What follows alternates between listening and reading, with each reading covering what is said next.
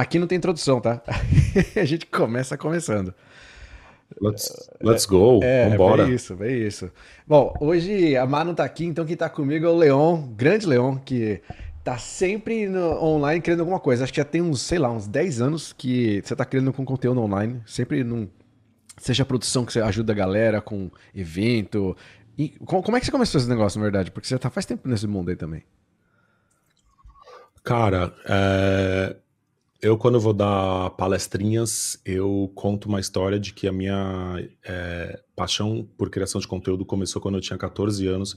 Eu ganhei uma câmera VHS do meu pai e comecei a brincar de fazer vídeo com meu irmão. E a gente filmava e editava na câmera, naquela história de filma, uhum. para, e, e, filma para, filma para. Eu lembro que a gente estava até fazendo um filme de fantasma na época, a gente deu risada pra caramba.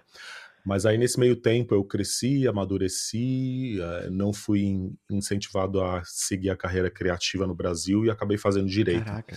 E fui só me reencontrar com criação de conteúdo quando eu vim para Irlanda e comecei a ser extra é, nas novelinhas, Fair City, fazer propaganda, fiz propaganda para Champions League, fiz umas coisas bem doidas, bem quando eu cheguei na Irlanda. E também trabalhei com um cara chamado Dennis, que era é, cameraman da Record, e veio aqui e criou um projeto chamado Get Inside TV e usava um estúdio lá no Temple Bar, onde ele entrevistava brasileiros que moravam na Irlanda, tinha repórteres, etc, uma estrutura bem legal. E ele me viu trabalhar num restaurante, falou: "Ah, eu gostei da sua atitude, etc, acho que você seria bom em câmera". E me chamou para fazer parte desse programa, eu fiz algumas coisinhas assim. E isso foi há uns 11 anos atrás, meu Deus. E aí, depois disso, de novo, a minha vida amadureceu aqui, entrei no mundo corporativo, e aí só fui reencontrar conteúdo de novo em 2019, como recrutador do LinkedIn, quando o LinkedIn começou a criar a função de employer branding, e ninguém manjava nada de conteúdo, ninguém manjava nada de edição de vídeo, muito menos eu, mas eu tinha curiosidade e a paixão suficiente para, enfim, usar um Adobe Premiere, fazer edição, que são coisas que levam muito tempo. E aí, de repente, do cara que, vamos dizer, o meu conhecimento era zero, passou a ser três. enquanto que o conhecimento do time continuou sendo zero. Então eu sabia 300% a mais que qualquer um, mas ainda não sabia nada. E aí virei o cara que sabia editar vídeo e a partir daí eu fui seguindo essa paixão até me levar no cargo que eu tô hoje, que é uh, employer brand, né, criação de conteúdo e campanha para o LinkedIn, até, até me levar à criação do meu podcast, que é o Leon The Professionals, e toda essa história de produção e criação de conteúdo que eu estou envolvido. E mais recentemente, uh, mais recentemente, do tipo quinta e sexta-feira passada, não sei quando isso vai ser broadcasted, mas uh, eu fiz parte do Talent Connect Show como um co-host para o LinkedIn, que é um show, o maior evento que o LinkedIn tem para os clientes. Acontece em New York e em Dublin, do estúdio aqui. E dos, sei lá, 4 mil funcionários que o LinkedIn tem em EMEA, eu fui escolhido para ser o co-host. O único co-host não English native speaker. Uh, enfim, acho que foi um resultado de tudo que eu tenho feito aí nos últimos nos últimos anos. Então foi bem legal o que aconteceu. Esse é meu resumo. Caraca. Tô contratado. Tá contratado. Cara, que foda isso. Eu, eu, eu, eu, vou voltar alguns pontos aqui, porque tem algumas perguntas que eu quero fazer para você que acho que vai ajudar a galera vai aqui. Lá, Primeiro, pegando nesse tema, né, de você tinha essa paixão tal. Eu, eu acho que quando a gente é moleque, a gente brinca com um monte de coisa, explora coisas. Eu lembro de. Você já fazia vídeo, né? Eu fazia podcast, porque eu tinha uma grava, um radinho, assim, gravador, que você apertava dois botões, o play e o rec gravava. E eu gravava uns musiquinhas no teclado, aí fazia uns efeitos sonoros de terror também. Eu odeio filme de terror, mas eu fazia coisa de terror. E, enfim, podcast no, no seu mundo mais, mais rústico possível, né? É, mas aí, cara, você falou uma coisa muito massa, que, que é a primeira pergunta que eu vou te fazer, e levantar esse primeiro ponto, que é você tinha essa, Você já curtia fazer isso? Eu lembro que você fazia umas gravações, eu lembro que você convidava uma galera de um ramo de música artístico e gravava, galera. Eu lembro que você ah, faz uns, uns... O The Comb Session, chamava o pessoal para tocar música em casa e fazia vídeo. É, sim, você já sim, tinha sim, esse mundo do, do, do, do, vídeo ali embutido na sua paixão. E aí você falou uma coisa que foi foda. No LinkedIn, pô, você pensa, uma empresa de, sei lá, 10 mil funcionários, não sei quantos tem agora, enfim, muitos mil funcionários. e você tem um diferencial que é você, além de tudo que você já sabia fazer no seu cargo, trazer essa experiência de saber produzir vídeo e saber falar com a câmera e ter um conforto ali de pô, usar disso, né, para seu favor. E acabou que virou um projeto hum, além de um, de um side gig, né? E, é, conta um pouco como é que foi. Se você chegou e falou na cara, falou, oh, eu sei gravar, agora meio que viu você fazendo coisa online, falou, bora aí, participa com a gente. Como é que foi isso? Cara, uh não, não foi assim de eu falar eu sei gravar. Isso foi como esse podcast está acontecendo hoje. Você falou vamos fazer, eu falei sim, sim. É, quando eu era mais jovem, principalmente, eu falava assim 99,9% é, das vezes para as oportunidades que apareciam para mim. Quando eu virei recrutador, Uh, foi para uma linha de negócio no LinkedIn que tinha uns 20 hiring managers. Era a primeira ou a segunda linha em relação a volume, mas não era tão complexo, que eram cargos de suporte. E aí, para eu fazer a minha introdução, a recrutadora que estava passando o bastão para mim falou assim: uh, Leon, por que, que em vez de você sentar na mesa e ela sempre me via como, sei lá, o cool guy, não sei porquê. Aí ela falou, por que, que em vez de você sentar na, na, na, sala de reunião e se introduzir e falar, ah, eu sou o Leon, não sei o quê, por que, que você não faz um vídeo, né? Uh, vai ser muito mais interessante, uma coisa que ninguém nunca fez. Aí eu falei, ok, vou fazer, não tinha ideia nenhuma. Aí comecei a procurar, porque fazia tempo que eu não estava em contato com essa história de edição, nunca tive de verdade e comecei a procurar no Google, né, como faz para editar vídeo, free tools to edit vídeo, e aí achei o Filmora. Aí tá, tinha o Filmora, eu tinha o, a câmera do celular e tinha um, um, outro menino irlandês, o Garrett, que também tinha uma paixão por conteúdo e, e vídeo, e eu chamei ele para me ajudar a criar esse vídeo que eu ia fazer de introdução à linha de negócio de suporte do LinkedIn, me introduzindo como um novo recrutador. E a gente foi em volta do, do LinkedIn percorrendo, eu filmando, eu criei um textinho, falo, não, eu sou o Leon, não sei o quê, vim de São Paulo, sou do Brasil, e lá, lá, lá, uns dois minutos de vídeo, tomando café, uns cortes, umas coisas assim, em tese simples, mas quem não sabe olha e fala, uau! E aí eu criei esse vídeo, na hora de introduzir, né, sentei lá com os 20 hiring managers, a Georgina falou, esse é o Leon, em vez de ele se introduzir, ele tem um vídeo para é, eh, dar o play para vocês. Aí o pessoal olhou o vídeo, achou bacana, e aí a Georgina pegou esse vídeo e mandou para todo mundo. Aí, né, aí começou o meu branding de é o cara que sabe criar conteúdo. E eu acho que tem uma história de você estar tá no lugar certo, na hora certa, com a disposição certa, uh, com o skill certo. E o LinkedIn estava desenvolvendo essa, esse, essa nova função de employer branding, que era promover o LinkedIn é, através da criação de conteúdo e eventos, mas ninguém sabia usar ou criar conteúdo, estava todo mundo no mesmo barco tentando descobrir como fazer. E aí, como essa, essa função é super saturada, inclusive hoje não tem pessoa suficiente para fazer e criar todo o conteúdo, eu levantei a mão e falei, ó, oh, gostaria de ajudar porque é algo que, tipo, na hora, assim, minha paixão e minha ideia de falar, de, de minha... Eu vi uma oportunidade novamente de chegar próximo àquilo que eu que eu gostava muito de fazer. E aí fui fazendo, ajudei a fazer campanhas, ajudei a criar conteúdo, é, a, a, criação do canal é, de YouTube de música foi parte desse, desse processo também para eu entender de Google, YouTube, Google Analytics, tudo para eu ganhar experiência e expertise o mais rápido possível. Então foi dessa forma meio que, que orgânica e dizendo sim para desafios e oportunidades que apareceram no meio do caminho. Não tão glamuroso, mas foi assim. Sim.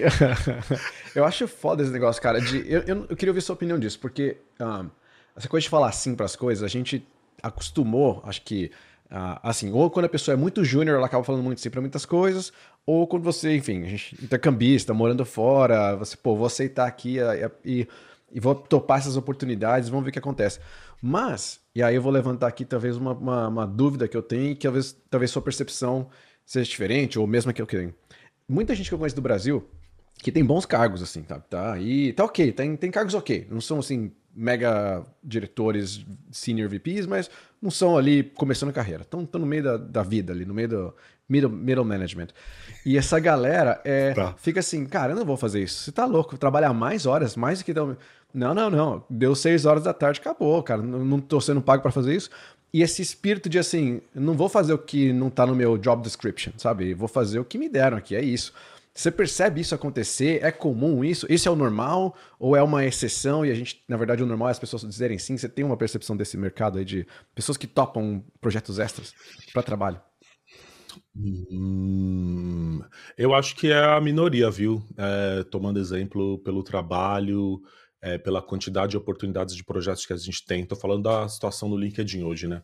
Que a gente tem e a quantidade de pessoas que se envolvem em projetos, eu vejo sempre sendo uma minoria dentro dos times e dentro das empresas. Tanto que você acaba vendo sempre a mesma cara e vai encontrando sempre as mesmas pessoas, mesmo em projetos diferentes dentro da mesma empresa. Então eu acho que é, é minoria, principalmente se o projeto aparentemente não tem nada a ver com o seu o cargo que você foi foi contratado, né? Por exemplo, eu faço parte do time de recrutamento, mas faço parte do comitê de social impact do LinkedIn. E ali, por ter feito parte do comitê por muito tempo, hoje eu sou é, Content Marketing Manager por comitê. Mas eu comecei como voluntário, comecei fazendo é, Speaker Series, até chegar nesse cargo de é, Content Marketing Manager, que é mais alinhado com o que eu gosto de fazer.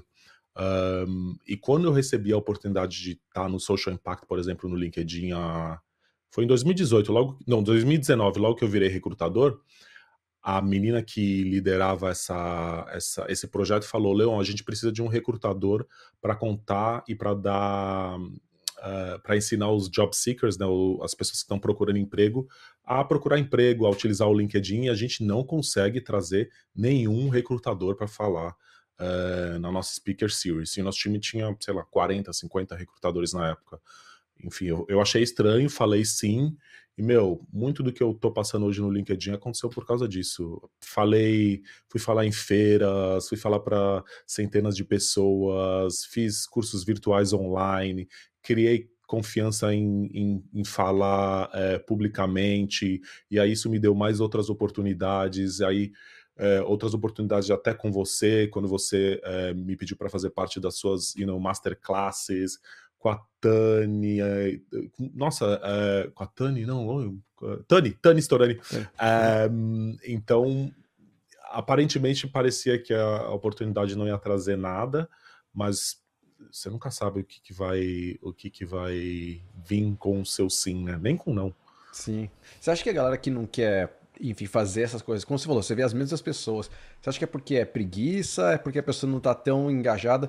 E a gente né, pensa assim, se você explorar mundos fora de LinkedIn, que talvez a empresa LinkedIn tem um, muita gente que está interessada na empresa, assim, né, gosta da empresa, e fala, pô, vou fazer isso porque eu gosto da empresa. Mas, como você falou, dentro da hum. própria LinkedIn já não tem tanto mundo, tanto, tanta gente assim interessada em fazer os extras, né? Você acha que o que, que, será que faz que as pessoas não falam, não, não é para mim? Isso aqui é preguiça mesmo? Cara, preguiça é uma boa, mas eu faria a pergunta se elas se elas estão satisfeitas com a realidade delas, se está tudo indo bem. E se elas estão falando não para isso, tudo bem. Agora, se elas estão, não estão satisfeitas, se as oportunidades não estão aparecendo para elas e elas ainda estão dizendo não para que para as oportunidades que aparecem, aí pode ser preguiça, pode ser medo, pode ser insegurança. Hum, Podem ser muitas coisas, mas nunca perguntei para alguém o porquê não fazer, né? Pode ser desinteresse, desengajamento, aquela história de que, sei lá, 70% das pessoas, não sei qual que é a data, mas mais de 50 com certeza tá infeliz com o trabalho que faz, né? Por que adicionar mais uma coisa?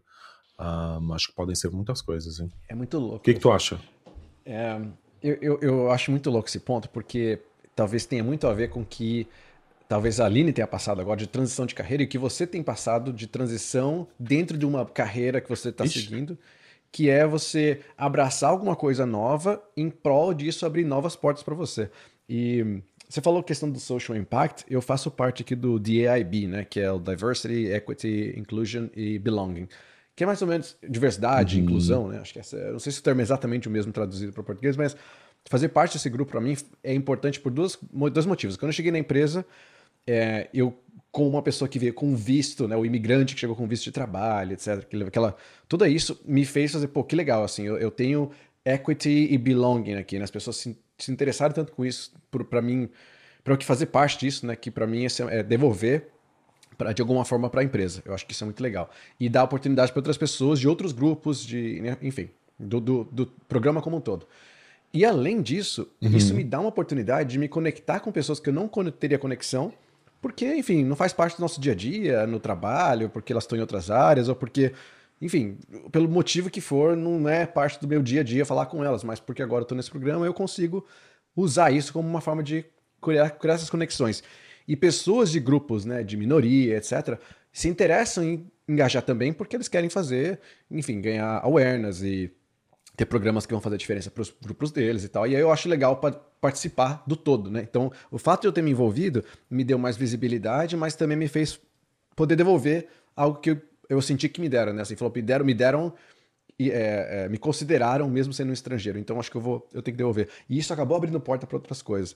E você acabou de citar que isso também para você, talvez seja esse o grande ponto, né? Assim, a transição de carreira parece tão é, binária quando a gente fala dela, assim, tipo, ah, eu vou mudar de engenharia para marketing, mas às vezes a mudança é isso, é você abraçar esses pequenos projetos, né? Ah, acho que tem muitas formas de mudar, né? É, eu, eu tô numa transição eterna, sinceramente. Para mim, o poder dar de volta, o poder fazer o bem, fez parte, faz parte, fará parte é, por muito tempo, com certeza. Massa, massa. E como é que foi isso, assim? Eu queria fazer, levantar dois pontos que a gente pode ir para um caminho ou para o outro, nessa questão de, de, mudança de carreira, mas eu queria talvez ainda explorar na questão de conteúdo e, e criar conteúdo. É, uma coisa que a gente não está falando aqui, mas que é, está implícito, mas acho que é legal a gente deixar um pouco mais claro, é você começou a criar conteúdo em inglês para o LinkedIn. E eu vi lá na sua publicação recente, no, no, nesse programa que você fez de talent, né? Que é, tipo, parece um, um, programa de televisão, né? Parece um jornal nacional, só que em inglês. E eu queria te levantar essa pergunta, porque você está fazendo conteúdo, bastante conteúdo em inglês. Como você está se sentindo? Como é que foi assim, o começo disso, né? Você tava assim, você travou no começo, você ficou nervoso, falou, puta, como é que eu, como é que eu vou me expressar aqui? E sabe aquela travada natural, porque já tem isso em português, quem dirá em inglês. Você sente ainda que tá patinando, tá assim, pô, agora eu estou mais tranquilo. Como é que foi essa, esse começar, né, tomar iniciativa? Como é que você se sentiu para como é que você tá agora, assim, de, tipo, tá mais confortável, como é que tá se sentindo? Boa pergunta. Eu acho que foi natural porque quando eu comecei a criar conteúdo no LinkedIn, eu já estava na Irlanda, provavelmente uns 6, 7 anos já, hein? Então já tava, o inglês já era meio que second nature, eles falam aqui, né? Eu já falava inglês Vou, vou, arriscar falar fluente, tá, gente? Mas vocês, vocês tomem suas próprias conclusões na hora que vocês consumirem meu conteúdo. Mas já falava inglês fluente, já escrevia, me, me comunicava, fiz cursos, universidade, onde você tem que fazer assignments e etc. Então já não tinha mais aquela dor de cabeça na hora de me comunicar em inglês. E a minha decisão de criar conteúdo em inglês uh, foi um pouco uma fuga é, do medo do julgamento das pessoas que me conheciam ou que faziam parte do meu círculo, principalmente no, no Brasil. É como se eu tivesse começando do zero em relação à criação de conteúdo para um público que não me conhecia, então que não me importaria muito a, a opinião. E aí foi desenvolvendo e foi indo e achei que fez sentido. E hoje a maioria dos meus das pessoas próximas, mesmo os brasileiros aqui, todos eles falam inglês. Então eu acho que eu estou sendo mais inclusivo agora, criando conteúdo em inglês, porque eu crio conteúdo para o pessoal, principalmente daqui da Irlanda, do que se eu fosse criar em outra língua. Então, no meu Instagram vai ser inglês, mesmo stories, é tudo inglês. É, eu também, na minha cabeça, eu vou procurar algo no Google, é inglês. O inglês faz, faz parte da minha vida, assim, bastante. Então foi natural. As dúvidas que eu tenho e tinha é a insegurança mesmo de criar, de ser julgado, das pessoas terem opinião, do seu conteúdo não alavancar e não ter engajamento nenhum. Essas continuam. essas, essas são as eternas. E, e, essas vocês, pelo que você está falando, então, é, o, o, inglês em si não foi o problema. É muito mais assim, será que o conteúdo que eu estou fazendo vai ser bom? Será que vai, de alguma forma, ter algum tipo de, de repercussão, né? No, seja porque é útil, porque ele instiga alguma conversa e etc. E você não teve, eu falo isso porque, é, na minha percepção aqui, por mais que eu, sim, eu acho que talvez eu criei tanto conteúdo em português, que quando chegou a hora de fazer inglês, eu tava com um nível de expectativa sobre a minha entrega muito alto. Do tipo, não, eu tenho que entregar tem que ser melhor do que eu tô fazendo em português aqui, tem que ser o conteúdo. E aí uma pressão em cima de, do que eu estava fazendo, em primeiro lugar.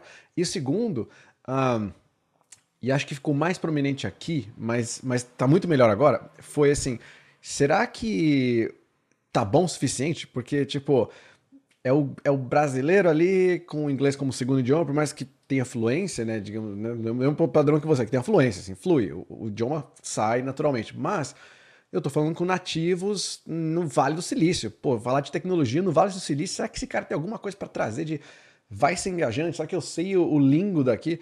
É, então eu coloquei uma pressão em mim da, da qualidade da entrega e sobre o que os outros esperariam sobre mim, sem perceber que, como você falou, talvez assim como no LinkedIn, a maioria das pessoas não sabia nem como começar a fazer conteúdo online. É, e eu não sei se você sentiu isso também, né? Tipo, tenho que fazer uma entrega num nível diferente, principalmente nesse evento que foi o, o um evento global, né? Que você tinha muita gente com muitos olhos ali naquele, na, naquela telinha ali. Você sentiu alguma pressão diferente do que você já sente no, normalmente? Olha, para esse evento foi intenso, viu? É, foi a primeira vez que eu vi meu coração batendo, de verdade, que nem você vê nos filmes porque não, eu não estou mentindo não, por, por, por, algumas razões, e uma delas é técnica. A gente está num estúdio que é um, uma sala acusticamente tratada, né? Então o som não, não, não reflete nas paredes, etc. E segundos antes de você entrar no ar, tem a contagem regressiva, onde está todo mundo absolutamente em silêncio né? E só tem a chamada floor manager fazendo o, o countdown, então ela começa, ó, dois minutos, um minuto, 30 segundos, 10, 9, 8, e é só ela, numa voz bem tranquila, bem suave. E no primeiro dia antes de entrar no ar, que ela tava fazendo o countdown, é, minha perna tremia e eu realmente ouvia a batida no meu coração e tava tentando, né? Mas aí, uma vez que ela fala zero e, e começa, você tem que fazer a entrega da mesma forma. E acho que não foi tão perceptível, não foi perceptível de forma alguma que eu tava que eu tava nervoso, mas eu tava bem nervoso, tava nervoso com o meu inglês, tava nervoso é, com o meu sotaque é, brasileiro, é, conversei com algumas pessoas sobre isso e eu acho que eu até fiz questão de colocar isso no ar, esse nervosismo sobre o meu, o meu sotaque, enfim, para eu ter um, mais um senso de uma sensação de controle sobre, né, taking ownership. Foi bem legal o suporte que eu recebi de todo mundo, o suporte que eu recebi de pessoas que não têm inglês como primeira língua falando, nossa, que legal que tem alguém lá que não é nativo, está representando todos os não nativos. Uh, os brasileiros também no LinkedIn super orgulhosos que eu tava lá, tipo, falando, pô, se o Leão tá lá, prova que a gente pode conseguir também. Uh, acho que de tudo foi uma das partes mais legais de de ter feito. E fui lá com meu sotaque, com a minha forma de pronunciar e, e, e, deu certo e deu tudo bem. Mas olha, eu tava, tava bem nervoso e bem inseguro, bem inseguro. E fiquei nervoso como eu nunca fiquei na, na vida. Acho que só tirando carta de motorista aqui na Irlanda, que eu fiz um erro logo no começo e minha perna tremia na embreagem.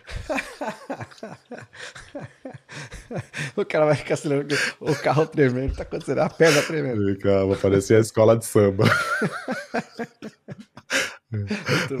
É, mas eu falei que era brasileiro, aí ele me passou. Ah, que massa, muito bom, muito bom. Cara, eu, eu não, consigo imaginar, porque é, uma coisa a gente está fazendo esse conteúdo que a gente faz aqui, que é muito informal com relação a esse tipo de conteúdo que você falou agora, de estúdio, que tem um tempo ali determinado para aquilo acontecer, você tem uma. Provavelmente você tem um, um teleprompter, alguma coisa assim, você tem que seguir um, um roteiro literal. E eu, eu, sou péssimo com essas coisas, eu não consigo. Toda vez que eu tenho, eu tô fazendo um, um material para empresa de gravar conteúdo de curso, e, cara, é o que eu mais travo é fazendo curso, porque a frase, ela tem que ser perfeita, ela não pode ter, tipo. Eu não posso ficar fazendo o que eu acabei de fazer agora, tipo, ah, é, então, não. é, tipo, tem que sair. E aí eu fico, nossa, não sai, eu tenho que gravar de novo. E aí vai me dando uma ansiedade, tipo, assim, não acaba esse negócio, sabe? Eu sou péssimo com isso. Você sente essa. Você prefere esse mundo assim mais scriptado ou você curte esse informal? Não, scriptado é muito, muito mais difícil. É, principalmente quando tem outras pessoas escrevendo para você o seu texto e tem uma expectativa de tom, de voz, de. E tem uma coisa muito interessante que eu vi outro dia que é. Eu tava ouvindo sobre AI, né? O Spotify tá, tá fazendo aquele teste de traduzir os, os podcasts, né? E tava ouvindo um outro um outro grupo de creators falar uhum. o, o Marques Brownlee, MK, MKHP, MKPHD, something like that, e falando sobre as diferenças de línguas, o, o que pode levar um minuto para se falar em inglês, às vezes em espanhol vai se levar um minuto e vinte. Como que a IA vai fazer com isso? E as entonações, as sílabas que a gente entona em línguas diferentes, é, são diferentes. Até mesmo o brasileiro falando o inglês, às vezes ele dá entonação para sílabas que a pessoa nativa não daria. Então o cara escreve que é nativo, escreve com, é, escreve para você, espera uma entonação, espera um, um, uma voz vindo de você e aí ele vai te corrigindo, vai falando, ó, essa parte aqui é mais conversacional, essa parte é assim, entona aqui, entona ali. Então uh, o meu cérebro com certeza para fazer esse delivery estava, vamos supor que o nosso cérebro opera 20%, né?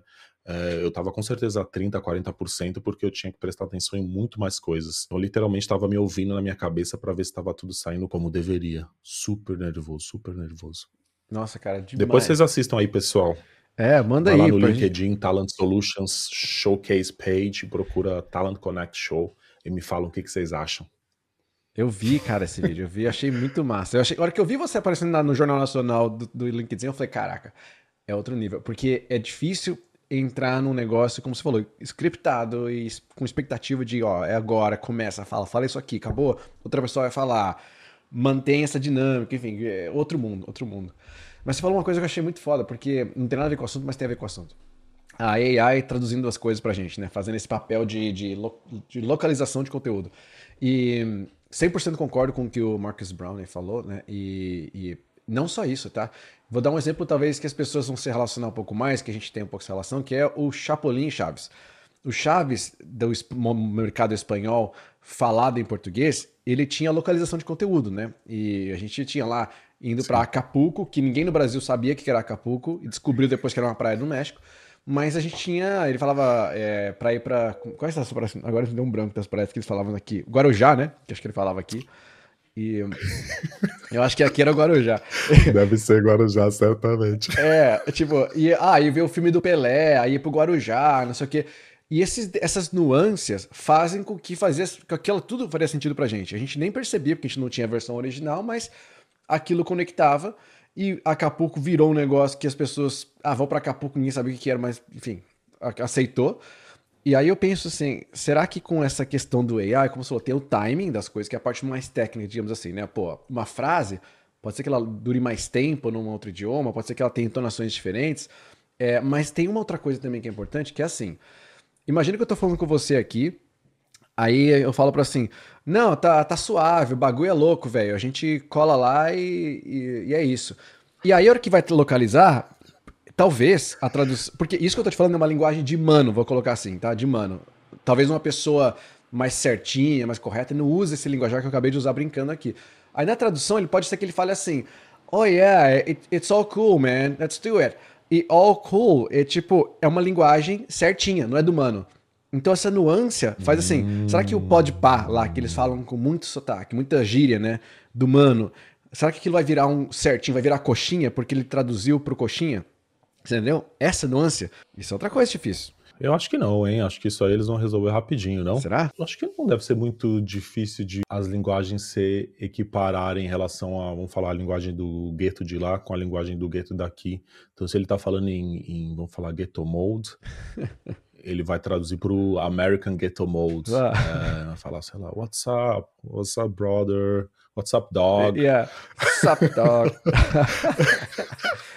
eu, eu quero ver isso acontecer. Eu, eu pode, ser, é, eu, pode ser que aconteça, mas eu, eu, eu acho que isso é, é mais difícil que parece quando tem principalmente regionalismo, assim, coisas muito específicas. Tipo, o maluco é mal 171, mano, barato é louco.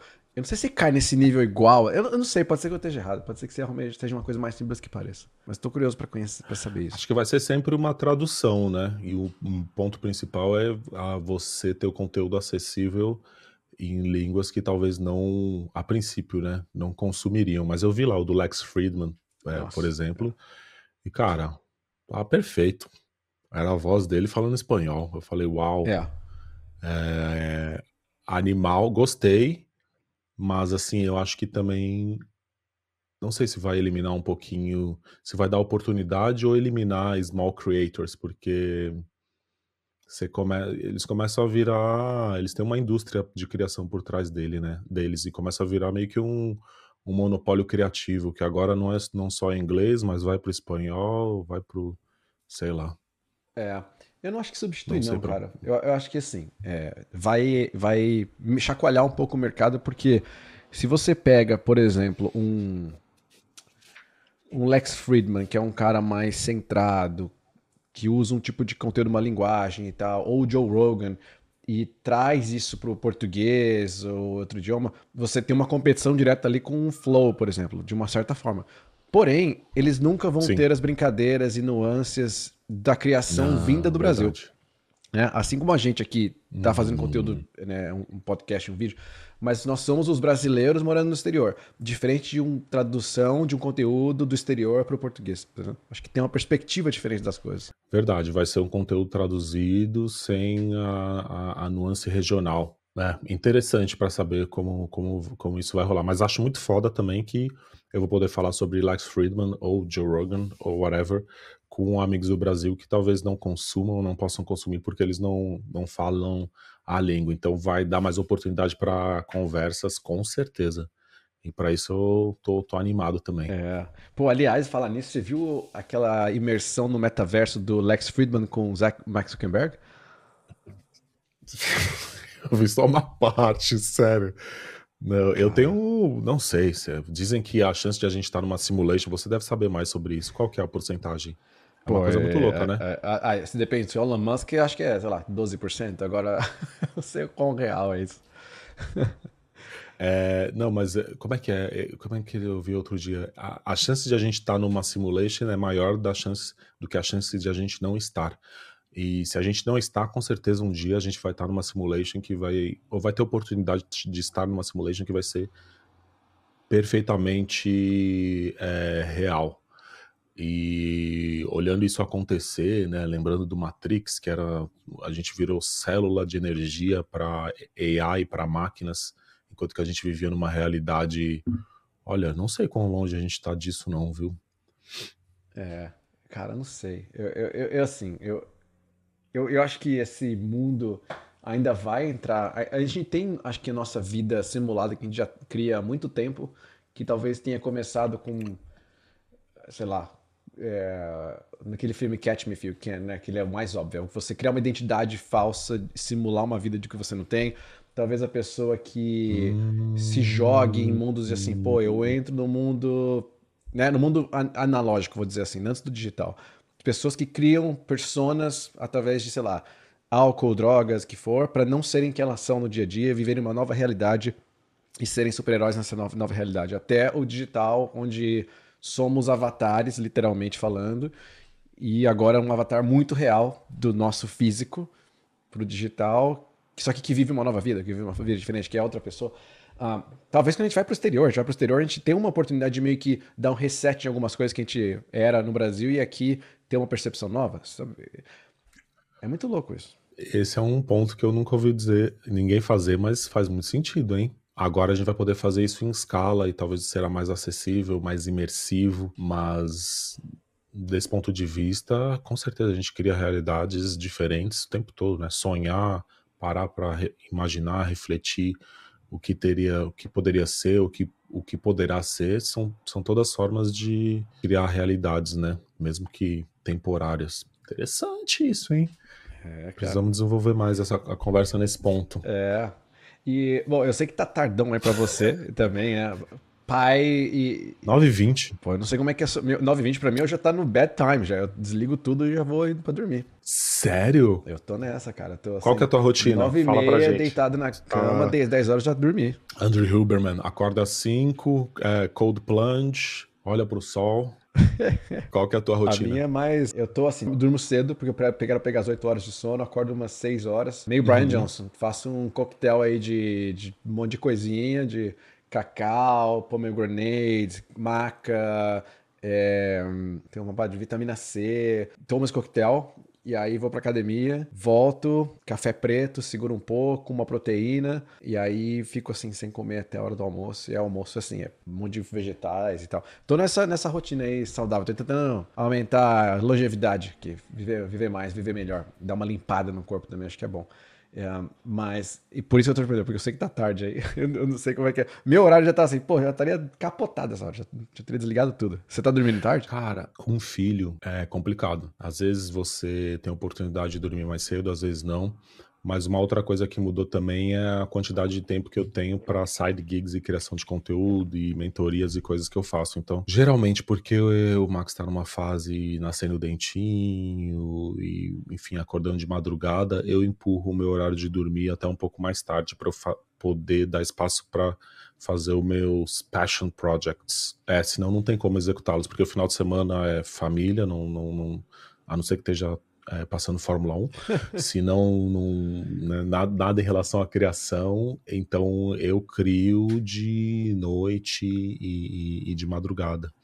Caraca. Mostrando né, que é uma coisa que eu, que eu tenho realmente paixão e gosto de fazer e preciso com válvula de escape, porque eu sou meio viciado nessa história de sentar, criar e tentar e, e fazer, e eu, eu, gosto bastante, preciso, faz parte de, de quem eu sou, então é onde eu, onde eu acho o tempo no momento. Caraca, que mal. Bom, é justo, né? É, muda muito a rotina, eu tenho certeza. Aliás, a gente tem que fazer um episódio falando disso com a Lene, dessa nova rotina aí de é, pai Ixi, no exterior. Rotina. É, eu queria te perguntar. Rotina não existe. É, né? A rotina que não existe. Como é que é o, a não rotina? Eu te perguntar sobre a questão dos side gigs que você falou, é, que você tem feito o podcast, que eu acho que é muito legal, porque, enfim, eu tenho meus motivos enviesados de porque eu gosto de podcast, mas o que, que você tem feito assim de side gigs e o que, que você gostaria de fazer? Se você pudesse falar, pô, isso aqui é um novo side gig que eu tô Tá faltando tempo, mas eu quero fazer. Pergunta boa essa, hein? Tá ficando bom. De side gigs mesmo, o meu principal. Inclusive, tô numa fase que eu tô até começando a dizer não para algumas coisas, porque eu tenho que dar prioridade, né? E a, a família ocupa um espaço de tempo enorme. Mas o meu principal é o Leon and the Professionals Podcast e a newsletter que eu comecei a criar no LinkedIn, com, talvez com o intuito de fazer um tipo Tribe of Mentors do Tim Ferriss, né? Então, sei lá, Leon and the Professionals, this is what I learned speaking to 100 professionals across 2, 3, 4, 5 years.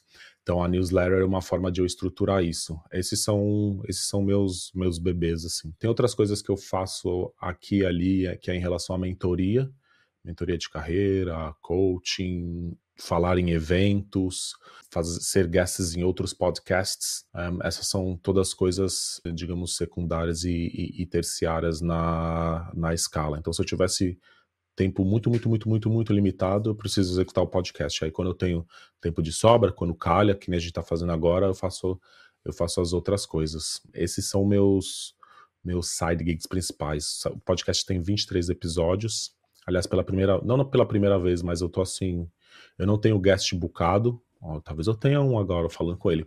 não tenho guest bookado, não tenho episódio gravado, porque eu não sei se eu fiz certo isso, tá? Mas todos os projetos que eu faço parte, no trabalho, fora do trabalho, o meu trabalho em si, são todos relacionados à criação de conteúdo. E com o Max, com essa falta de sono, sono regular, eu tô sentindo que eu tô chegando num limite, um ceiling que eu antes num, nunca passei por essa experiência de não ter mais espaço criativo na minha cabeça para poder executar as coisas. Então, com a história do Talent Connect, que foi o show do LinkedIn, a gente tem dois eventos acontecendo grande no LinkedIn também que precisam criação de conteúdo, communication plan etc.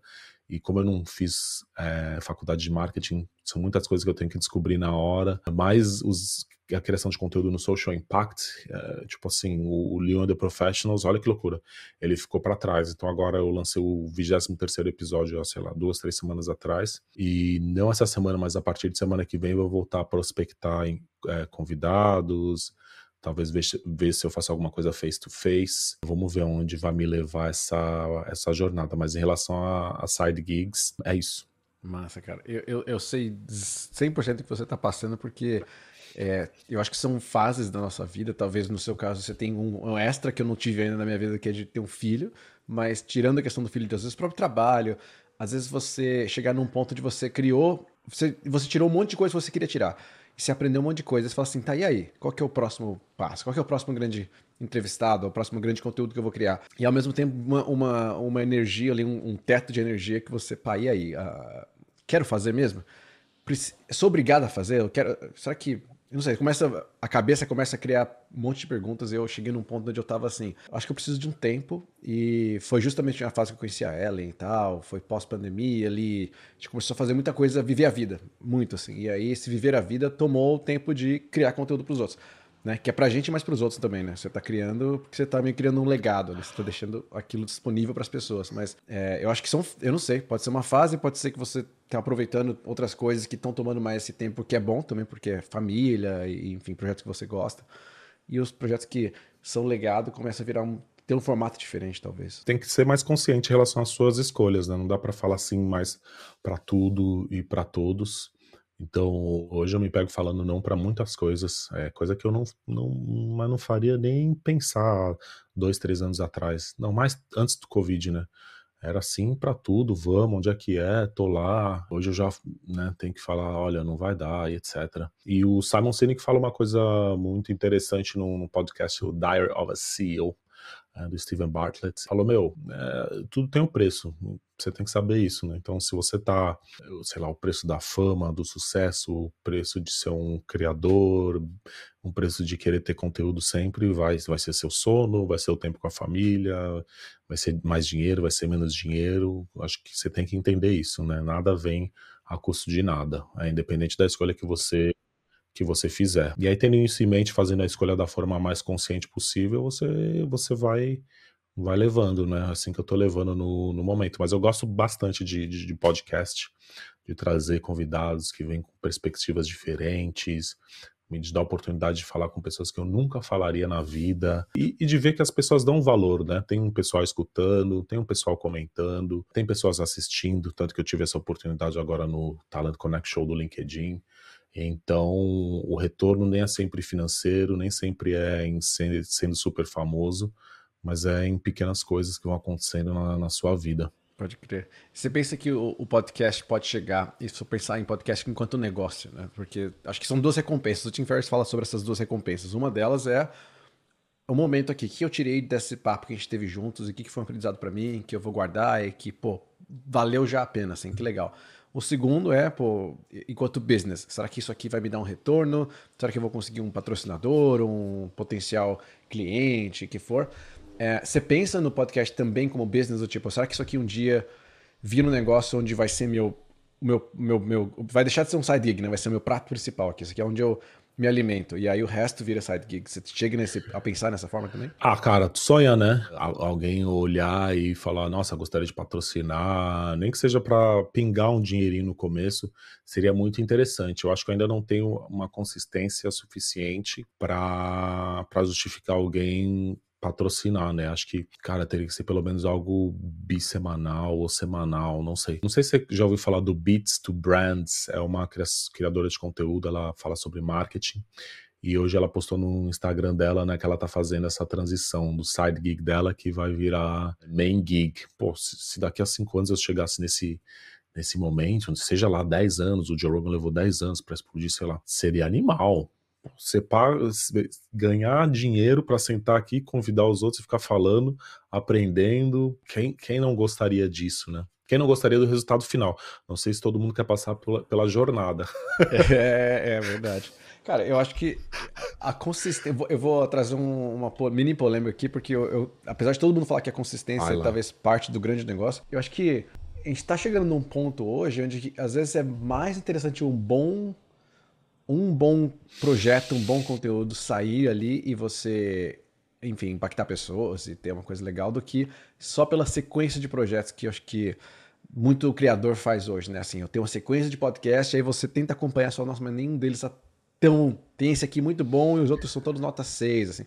É, às vezes, é o que você falou, assim, para entrar um dinheiro aqui ali, pode ser que aquele episódio que ele vai ter uma longevidade grande, porque ele é um conteúdo, talvez, que vai funcionar por muitos anos, até porque um assunto não é datado, né? Assim, se a gente estivesse aqui falando sobre, não sei, o que aconteceu esse ano e hoje, essa semana, talvez estaria datado, mas se é um assunto aqui ele é abrangente, ele pode pegar durar mais anos, né? Assim como muito conteúdo de, de, de YouTube também. Cara, eu penso nisso quando eu crio, porque eu vejo é, cada creator tem o seu approach, mas eu vejo as pessoas mais focadas na história de quantidade, né? Tá, tá, tá, e às vezes você abre o, a lista de, de episódios, você fala assim, tá, o que, que isso vai acrescentar? Eu tento já o oposto, então, né, eu, sei lá, foco no, no título, tem neurocientistas, tem psicólogos, tem empresários, tem coaches, tem recrutadores, tem book authors. Espero que cada um desses episódios, independente do que a pessoa ouvir, vai acrescentar pelo menos uma coisinha na, na, na vida delas para elas se tornarem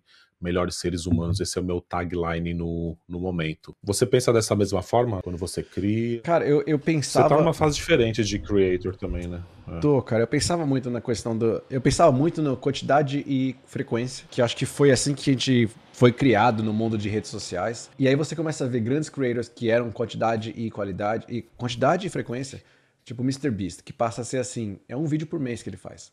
Só que é um vídeo de um milhão de dólares que ele faz por mês. Então, assim, qualidade subiu para um nível inacreditável, que você não tem quase competição. Frequência caiu para quase nada, uma vez por mês, e olhe lá. Casey Neistat fazia diário o vlog dele. E aquilo talvez foi a recompensa. Ele ganhou uma recompensa muito grande daquele esforço que ele fez, que também fez quase perder o casamento. Mas hoje é assim, quando ele faz, vai bombar. Só que quando ele faz, e pode ser que ele faça uma vez a cada três meses, ou e se fizer. Uh, então, eu acho que tem essa fase também. Talvez tenha que ter esse primeiro, essa corrida aí do, do, dos ratinhos na, na, na, no negocinho, naquela círculozinho, para quantidade, quantidade, quantidade, frequência, frequência, frequência, para ganhar alguma coisa, né? Ter um primeiro, é, uma primeira recompensa, e aí depois falar assim: agora eu já ganhei essa recompensa, tenho uma credibilidade, agora eu posso fazer mais esporádico, porque ainda sei que vou ter um impacto com isso. Mas aí a expectativa de qualidade aumenta também. Eu, talvez eu esteja pensando mais assim, como é que aumenta a qualidade e não tanto frequência, sabe, agora? Sim, você vai ficando mais velho. O MrBeast teve um post recente, nem sei se é recente, mas ele vai falando a idade e quantos vídeos criou e o engajamento que ele tinha no YouTube. Acho que, meu, levou, sei lá, uns 5, 6, 7 anos, não sei, para ele vencer a barreira dos mil mil, mil visualizações, não lembro qual que era, mas é uma coisa bem interessante. Então, meu, os primeiros 5, 6, 7 anos foram de colocando vídeo, aprendendo craft, entendendo a audiência, etc. E depois, depois que passa do tipping point, é, não sei se você conhece o, o trabalho do Michael Gladwell, uhum. Gladwell é, tem um livro chamado Tipping Points, que é quando as coisas, Sim. de repente, parece que é de um dia para o outro, né? Mas você chega numa escala que vira uma pandemia, basicamente, né? Que o que acontece com esses big creators. Uh, mas haja trabalho por, por trás disso, é. né? É, é, é um trampo. Eu, eu adoro o Marco Glado. É, tem muito. Acho, acho que ele fez um podcast no Diary of a CEO. Ele participou como guest. Ah, foi. Ah, ele... eu lembro. Ele tava até falando de remote work, foi meio polêmico, ele, né? É, Acho que eu lembro. Foi engraçado porque eu conheci os livros dele, né? Mas quando eu vi, eu falei, nossa, você que é autor? você se surpreende, né? Você fala, cara, eu não imaginava que você era ele, assim. É, eu acho isso muito legal desse mundo que está tendo hoje, de poder ter visualmente entrevistas, não só o áudio, não só texto, para, sei lá, você ganha uma nova dimensão e é, e, é, e é, muito engraçado, isso eu gosto. Tu pensa em mudar o Dublin e Cast e Dublin? Oh, meu Deus. e Dublincast para face to face, ou fazer alguns episódios face to face, que eu acho que tem uma dinâmica bem. Eu sempre olho assim. Primeiro que os meus não tem vídeo, né? Eu gravo vídeo, mas a minha insegurança não deixa eu postar. Então eu posto só o áudio e uso videoclips para promover, né? No, no LinkedIn principalmente. Eu olho os presenciais assim, eu falo, meu, tem uma. É diferente. Cara, demais, cara. Demais. É, é, tipo, eu, eu, eu, eu, vejo vários vídeos seus e nunca parei pra pensar que realmente é, são os trechos que você publica. Mas você devia publicar. Solta no LinkedIn, sem medo. No LinkedIn, solta no. É, sou, YouTube, sou, que for. Sou cagado, não tenho coragem. Não, pô, que isso, que isso. Solta, cara, solta. Eu, eu, eu, pô, eu sou fanzaço de. Olha só que louco, né? A gente criou um mundo onde a escala é o, é o, é o grande ponto, né? Ainda talvez seja o grande ponto aí para muita coisa. E, e aí, ao mesmo tempo, a gente valoriza tanto o não escalável, que é pessoal, é encontrar pessoa, é fazer o ao vivo. É, por mais que eu não sei se isso vai chegar num ponto de assim, a AI tá tão evoluída que vai ficar tão bom quanto um ao vivo e em pessoa e tal lá. Mas eu acho que ainda não tá nesse, não tem como replicar a energia e o momento, a troca de olhar, é, a dinâmica ali de estar tá no mesmo ambiente queria muito fazer, talvez o que seja mais viável fazer hoje em dia não tem a ver com o Dublincast, mas talvez mais com o mundo daqui. Eu até tenho algumas ideias sobre assim, é, que eu tenho feito hoje, né? Falar com fundadores de empresas e tá no Vale do Silício, onde criar empresa, empreender, tá meio oh. que no sangue da galera aqui. Tipo, você, pô, o cara sai na rua ali, o cara lá embaixo, ele tá, tá empreendendo. Tá, sabe, todo mundo tá fazendo, vendendo limonada aqui. E tem um comprador de limonada, tá, todo mundo tá vendendo. E aí eu. Eu penso assim, cara, eu, é, será que tem esse mundo e fazer alguma coisa com isso? Ou será que eu vou ser só um Zé Ninguém? Aí vem aquela coisa da, né, da, da, da síndrome do, do impostor ali. De, pô, será que o cara que chegou agora quer, quer aprender aqui? Pô, isso aqui a gente já respira empreender e criar coisas há anos. Mas talvez tenha um, um, uma coisa aí no in between, sabe? Que é talvez os não tão grandes, não os que deram tão certo, mas que ainda querem ter alguma voz, querem compartilhar o que aprenderam tal. Então acho que eu tenho vontade sim. Tem muita gente que consome, eu chamo de boutique podcast, quando alguém pergunta que eu, né, eu se meu podcast é big, eu falo, ah, it's more of a boutique podcast, no, it's niche. Uh, e a segunda é que tem muita gente com histórias interessantes para contar e dividir que não nunca vão ter oportunidade de estar em um, um show, um podcast maior, né? Então acho importante esse papel que a gente exerce nesse né, enfim, você está operando em um espaço diferente, mas que muitas pessoas exercem no, no mundo dos small and medium creators. É, acho que é, acho que só tivesse, se só existissem os big creators, ia ser um pouquinho não sei, talvez até boring. É, então eu, eu, eu, consumo bastante, assim. Eu tenho uns podcasts que eu sempre volto, mas estou sempre dando oportunidade com as recomendações do Spotify para ouvir uma coisa aqui, outra coisa ali, novos creators, para ver o que está acontecendo, o que estão fazendo, porque é uma coisa também mais tangível, né, para mim. É, eu olho o Steven Bartlett e falo, meu, never, né? Desculpa, mas só 1%. Então, mas é, eu olho um smaller creator e falo, pô, bacana, hein? Me inspira mais às vezes do que um, um super criador. É quase uma posição inatingível. Tem algum é, podcast que você tá falando, esse aqui é o que tá salvo para sair o episódio, é o primeiro que eu vou começar a ouvir. Às vezes, tirando a Daryl da CEO, que, que é bom, e talvez seja muito conhecido é. já, né? Já é grande. Tem algum que pegou você surpresa novo? Darwin SEO eu já escutei, já escutei bastante, não tenho tanto. Ele é muito bom, ele é muito bem preparado, mas tem alguns elementos de podcast que eu gosto de ouvir que faltam uh, ali. Ali parece mais uma. É uma entrevista, né? Uhum. Ele tá ali, ele tá preparado, ele conhece o guest, ele vai fazendo as perguntas. Acho que falta um pouco do flow, do, do back and forth. Eu prefiro ver ele em outros podcasts como guest do que ele tocando o podcast dele ultimamente.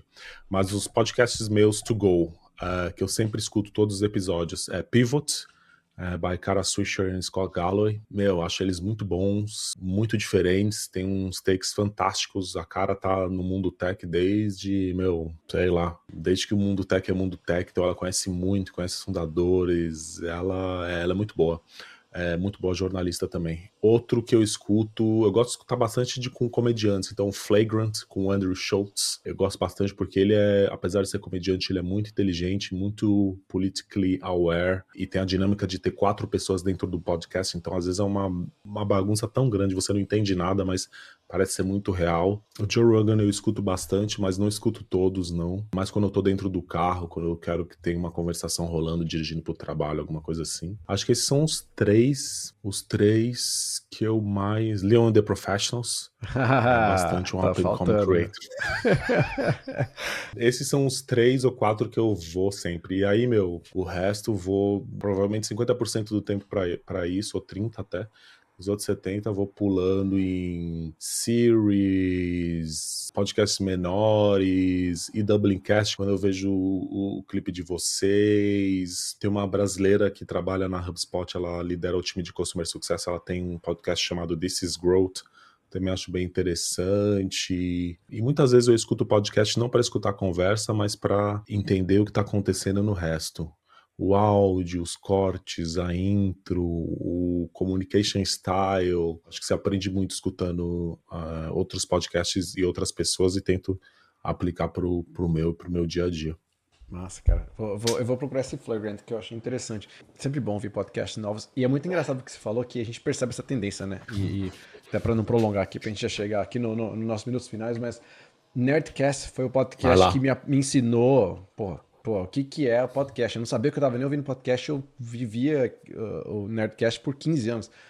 Até chegar esse ano, onde eu acho que esse ano eu devo ter ouvido quatro episódios do Nerdcast. E aí isso foi a hora que eu parei para refletir, falei, caraca, é porque eu não gosto? É porque. O que aconteceu? E é. Eu continuo ouvindo, ouvindo muito mais podcast hoje em dia, mas é porque tem tanta muito boa opção por aí. Segundo, talvez eles caíram no que a gente falou agora de no ficar tanto na, é, embutido na, na frequência do que só na qualidade. Eles não evoluíram nesse ponto, e aí isso para mim tirou, tirou, sei lá, um tesão de ouvir. Tipo, pô, eu não quero ouvir esse podcast que não tá bom, ou os convidados não estão bons, e e caiu nessa sequência de ruim, de não de tá medíocre para baixo, e eu parei de ouvir. E aí os outros podcasts que prensam muito mais em pô, como é que eu entrego qualidade, talvez levantaram né, o, o a barra aí do jogo, é, me tiraram um pouco de Nerdcast, que apesar de vai ter um carinho eterno para mim, só que já não ouço, cara, não, não sei. Nerdcast. Nerdcast eu escuto quando eh, amigos recomendam, assim. É, o último que eu escutei foi sobre. Acho que foi no começo dessa história de GenAI. É, e um amigo meu, até o Igor, mandou para mim e falou: Olha, que interessante que eles estão falando. Eu ouvi uma coisa muito interessante e foi nesse podcast do Andrew Schultz. Inclusive, ele vai estar tá um, fazendo um plug para ele, tá fazendo um tour europeu aí. A comédia dele pode ser ofensiva, tá, pessoal? Só para vocês saberem. Ah...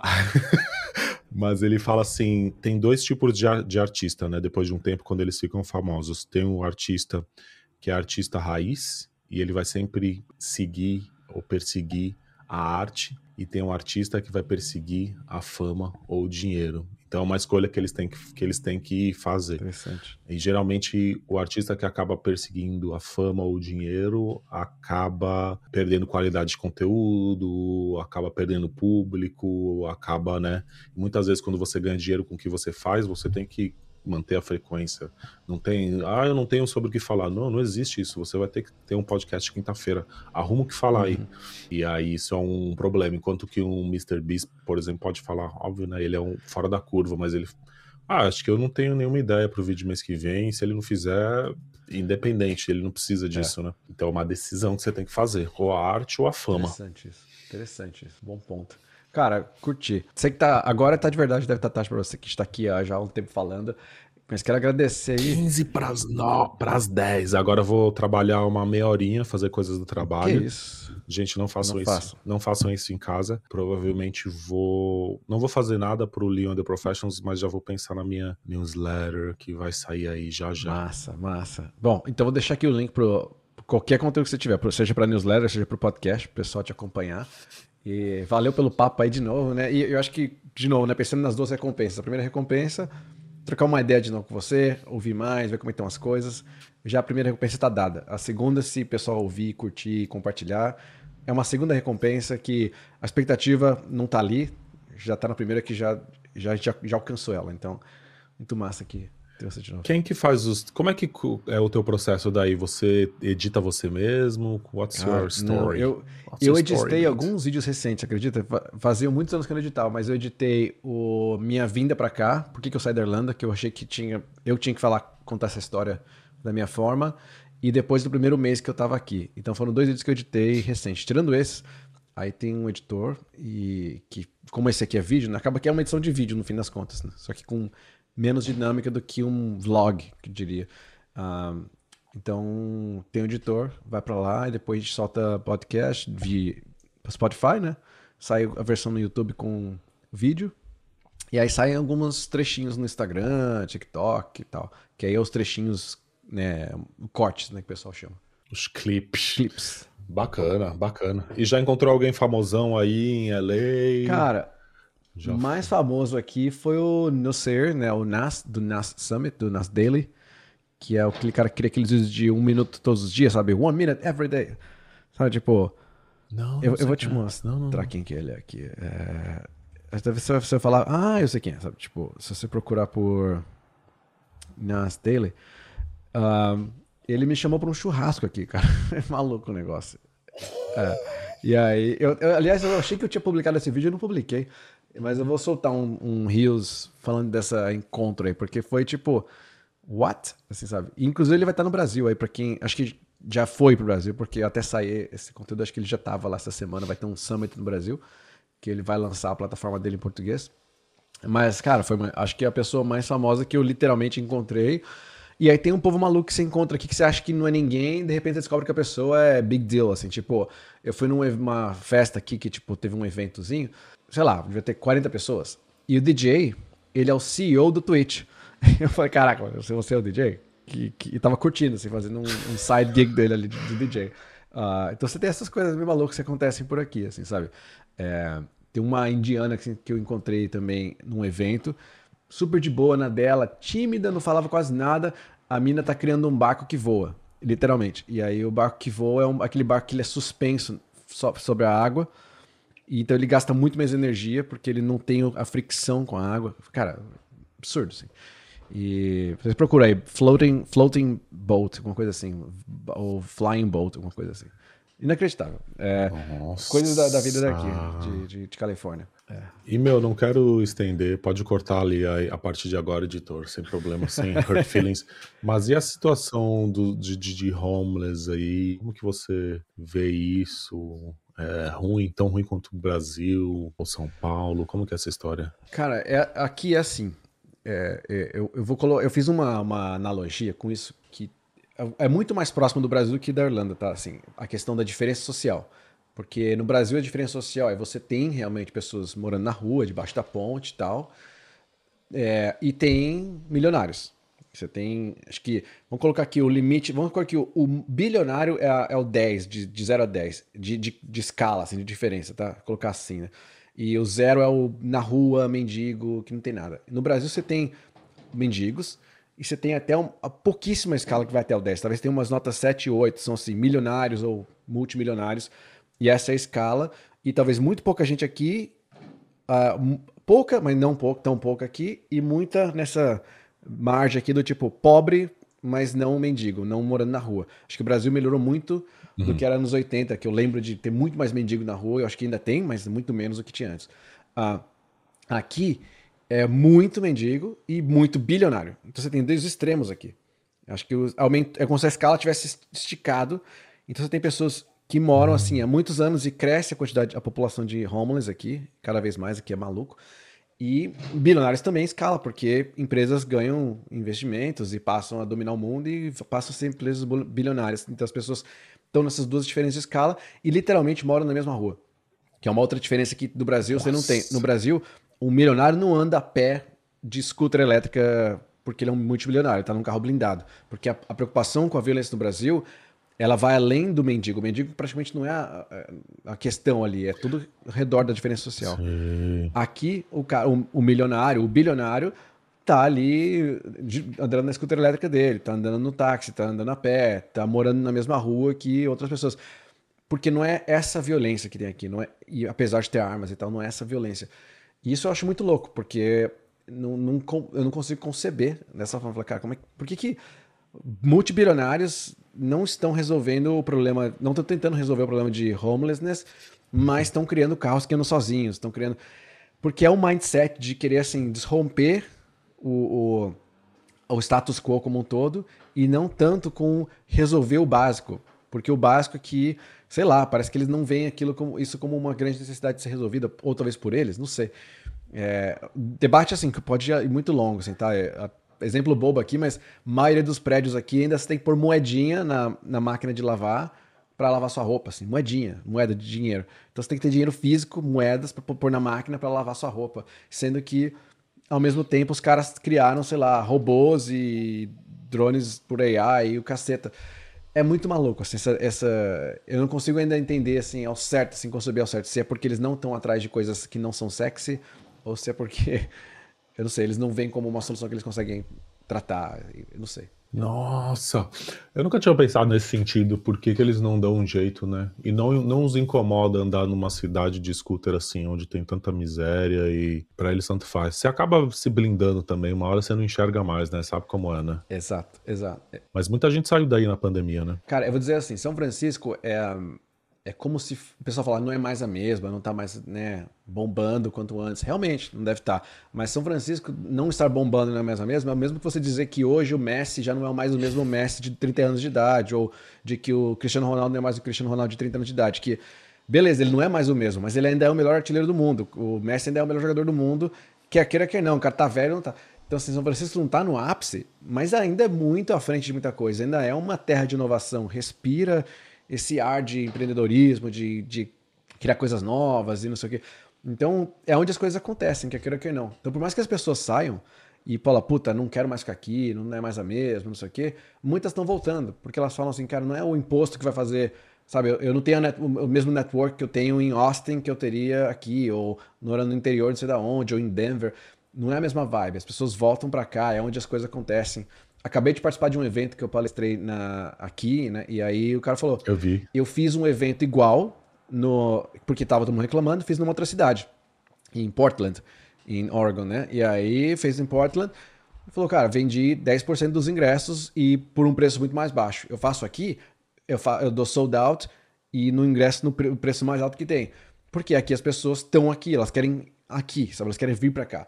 Então tem uma é, é, natural assim da pessoa consumir mais e querer fazer mais parte das coisas aqui, por mais que não esteja mais do mesmo, né? Então acho que é, eu, eu, eu, faria essa diferença aqui do, do, do, que é esse mundo aqui, daqui e como é que as coisas estão aqui. Que loucura. Estamos aguardando mais vídeos seus aí, é, Style, style sobre San, a realidade de San Fran. É, fazer, fazer, fazer. E, é, e aí, cara, é isso. Mas depois a gente tá, tem que trocar mais ideias dessa vida daqui, porque...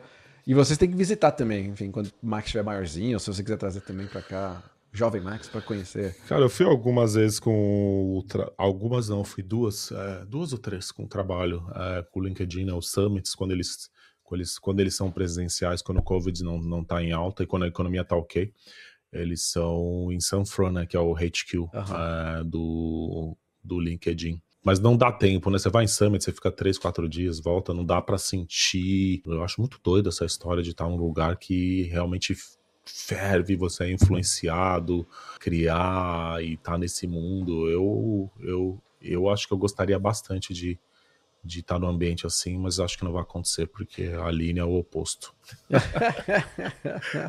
Pode crer, cara. Bom, mas se vocês quiserem vir visitar, sair do centro, né? Sair da vida downtown, de ficar ali no, no hotel, porque aí você tem a experiência de como é que é a vibe da cidade também, né? E, e, morar. Eu tô num bairro que é perto do centro também, mas é um bairro, né? Assim, tem pessoas andando e tem barzinhos e casas, restaurantes e tudo. É, então muda já a vibe, mas ainda é foda. Assim, eu, eu gosto, eu tô adorando aqui, tô adorando o clima, tudo.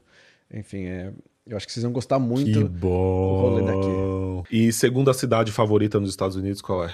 Difícil, ainda não sei, ainda, ainda tá muito cedo para julgar. É, eu hum. gostei muito quando fui para LA, eu gostei muito de, de, Portland também, achei muito foda, mas eu não sei ainda, eu ainda acho que tem que visitar muita coisa. Eu tô fazendo muito pouca viagem aqui, muito, muito, muito pouca, porque eu ainda não tenho uma rotina e minha rotina, na verdade, meus dias off, assim, eu, fim de semana, são assim, conhecer a própria cidade, sabe? Explorar aqui.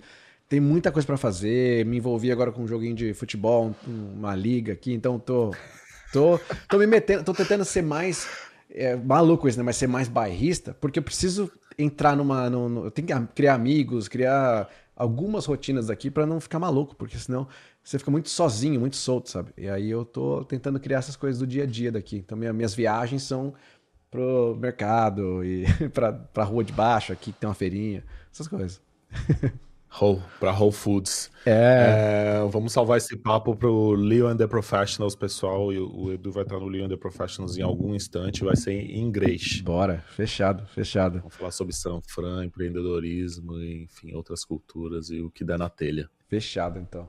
Pô, Leão, valeu de novo. Boa, Boa noite aí pra você. Beijo aí pra todo mundo da família. E a gente vai se falando. Ah, editor, I'm sorry. de boaça, de boaça. Valeu, pessoal. Falou.